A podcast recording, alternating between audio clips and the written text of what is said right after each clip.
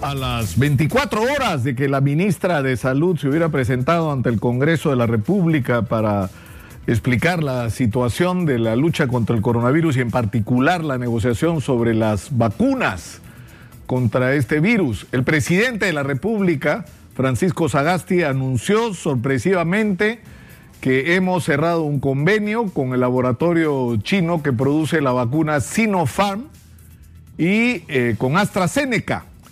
En el caso de la vacuna china, la información que el presidente ha dado es que eh, las primeras dosis, se supone que el primer millón de dosis, incluso se ha hablado el día de ayer, serían entregadas el mes de enero, mientras que las vacunas eh, comprometidas con AstraZeneca serían entregadas recién a partir del mes de septiembre.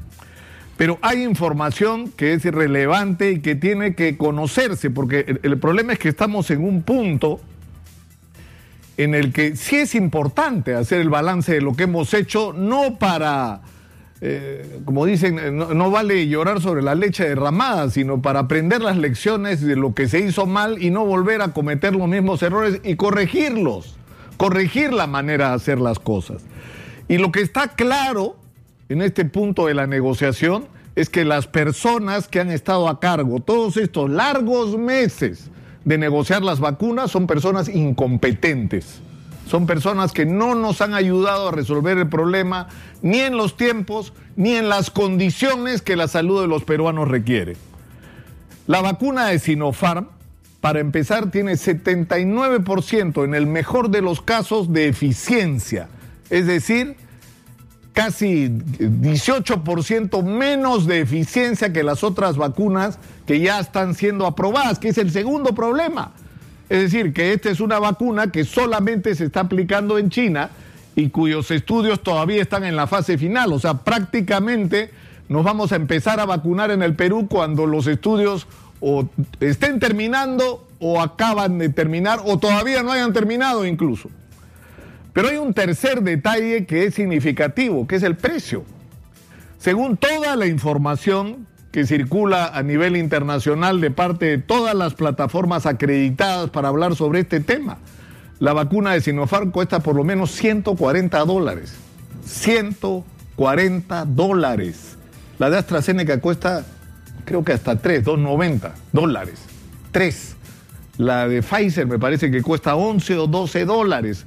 La de Moderna creo que cuesta 9. Esos son los precios de los que estamos hablando. Es decir, vamos a pagar una cantidad de dinero impresionante. Además, yo no entiendo por qué. Ojalá que no sea así. Y, y, eso es el problema cuando no se nos transmite toda la información. O sea, si nosotros hemos participado, ¿no es cierto? Hemos aportado 10 mil personas para el proceso de evaluación de esta vacuna, para las pruebas, para el testeo de esta vacuna. Lo mínimo que deberíamos recibir a cambio es un precio diferenciado de lo que se ha estado ofertando en el mercado internacional, que se supone son 140 dólares por esta vacuna.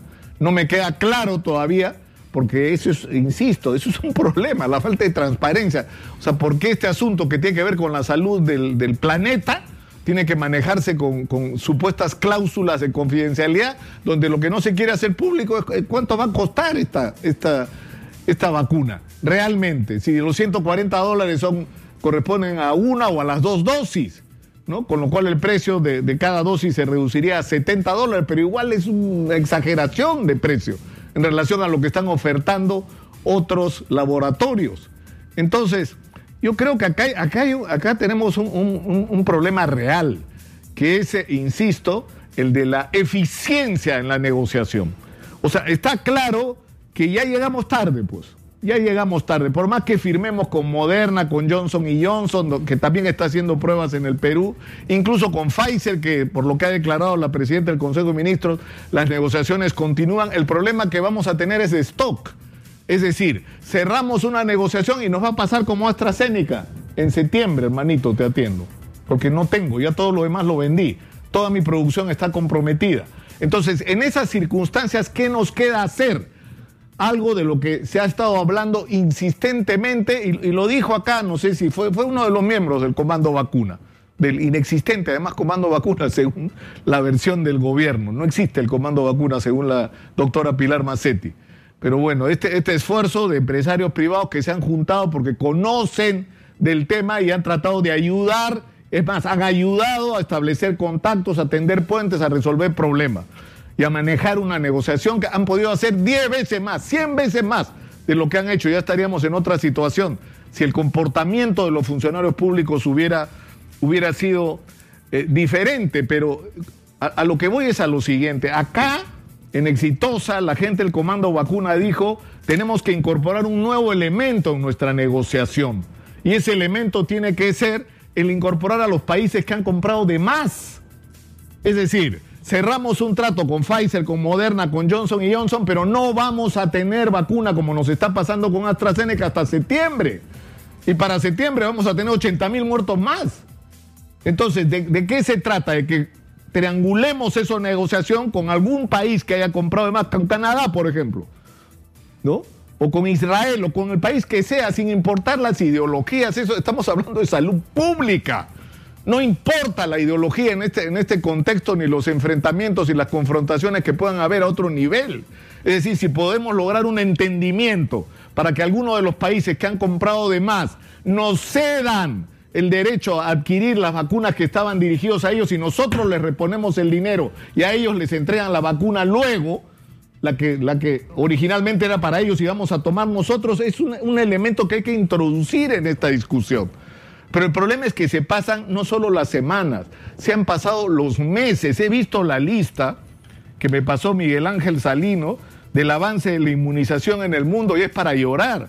Están vacunando en Estados Unidos, China, Israel, Reino Unido, Emiratos Árabes, Rusia, Inglaterra, Alemania, Italia, Canadá, España, Escocia, Bahrein, Dinamarca, México, Rumanía, Gales, Argentina, Portugal, Irlanda del Norte, Hungría, República Checa, Croacia, Oman, Grecia, Chile, Eslovaquia, Austria, Eslovenia, Finlandia, Francia, Islandia, Bulgaria, Irlanda, Estonia, Letonia, Kuwait, Costa Rica, Lituania, Noruega, Malta, Luxemburgo, Bélgica. Y no nos estamos vacunando nosotros, que somos de los peores en, en, en, en términos de la afectación por la crisis del coronavirus. Yo insisto, una vez más, esto tiene responsables y no se trata solamente, como dice la ministra, de que se anda persiguiendo culpables. No, señor, se trata de poner a cargo de las tareas que son claves para resolver los problemas de los peruanos a la gente más calificada para hacerlo. Insisto, y lo que queda claro a estas alturas, porque estamos en enero y todavía no hemos empezado a vacunar cuando se está vacunando por todos lados, es porque quienes estuvieron a cargo de esta negociación fracasaron son personas que no están calificadas para hacer la tarea que les encargamos y por lo tanto hay que poner a otros que nos resuelvan rápido, de manera eficiente, a los mejores precios y en las mejores condiciones lo que necesitamos ahora, no en septiembre, ahora.